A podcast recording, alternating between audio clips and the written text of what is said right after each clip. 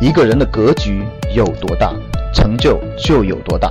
大家好，我是你们的班主任陈瑞，欢迎收听本期节目。想获得节目中提到的学习资料和学习更多的课程，请加我的微信：幺二五八幺六三九六八。我的微信是幺二五八幺六三九六八。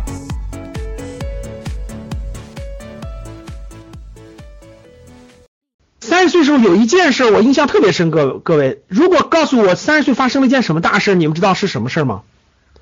就是我突然明白了一点，我人生走的所有的弯路，就过去走的所有的路，所有的路，甭管是弯路、直路，什么路，其实书本里早就写好了，而且写好清清楚楚的写好了，告诉我了。其实当时我脑子里跟中电了一样，就突然感觉哇。那么多事干嘛用五年的时间去亲身经历呢？其实你只要把这个东西看明白了，其实你没做之前，结果就已经注定了。大家能听懂我说的话吗？其实你只要悟性打开了，书里都告诉你了，你这么做最后会出现什么结果，这么做最后会出现什么结果，其实把结果都已经给你呈现出来了，你没必要自己亲身经历去做一遍。这点能听懂吗？是什么书，是很多书里都有。就是你所经历的所有的路程，不用你亲自去体验和尝试，其实书本里都告诉你了。但是呢，如果没有人启发你的话，你看了白看。大家能听懂我说啥意思吗？就是如果你的经历真的是完全不到位，如果没有人启发你一下的话，其实这些书摆在你的眼前，就是那个特别重要的启发放在你的眼前，其实你都不明白它启发了你。这点能听懂吗？能听明白吗？能听明白打一。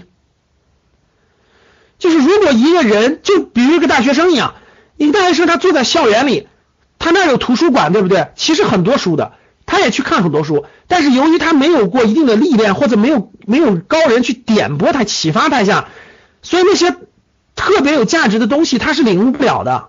他就跟看课本一样，他看看看一看就过去了，因为他脑子没有，他没有。把那个窍打开，他没有把那个窍打开，所以那个特别重要的东西他其实看不明白，懂啥意思吧？所以呢，适当的亲身经历加上高人的一定一定的启蒙和这种指点，有一指点你。当然这个地方觉跟人一个人的悟性有关，有的人的悟性会慢一点，有的人悟性会早一点出来，但是。他这个悟性就跟这个自我亲身经历和高人起点是相关的。有的人悟性特别高的人不用亲身经历，不用亲身经历，有人点拨一下看书就足够了。甚至有悟性特别特别牛的人，看书就是就是高人指点，就看书就行了，不用别人指点。所以这是悟性。这么说吧，一等一这个悟性一等一高的人，低等的悟性高人就直接看书就行了，你就直接。看书就行了，不用那个，不用那个书，很多他自己就能找出来好的书。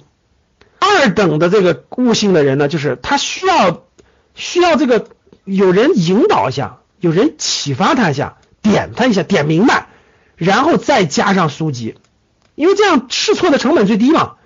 三等的人呢，三等悟性的人呢，就是必须得自己去试错，必须得自己走弯路，弯路到一定程度以后。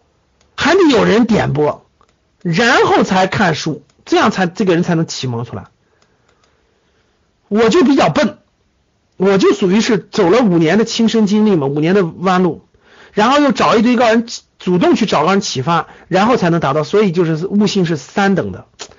来，各位，你是几等的？给我打个，给我打个来。一等的给我打个一。刘老师，我悟性是一等的。二等的给我打个二。来，三等的给我打个三。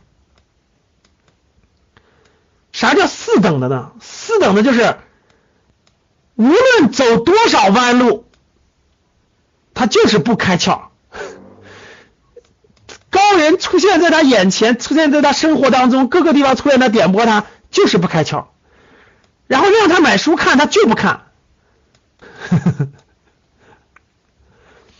然后呢，这个最后再点拨一下，实在不行来格局学习一下吧，也不来。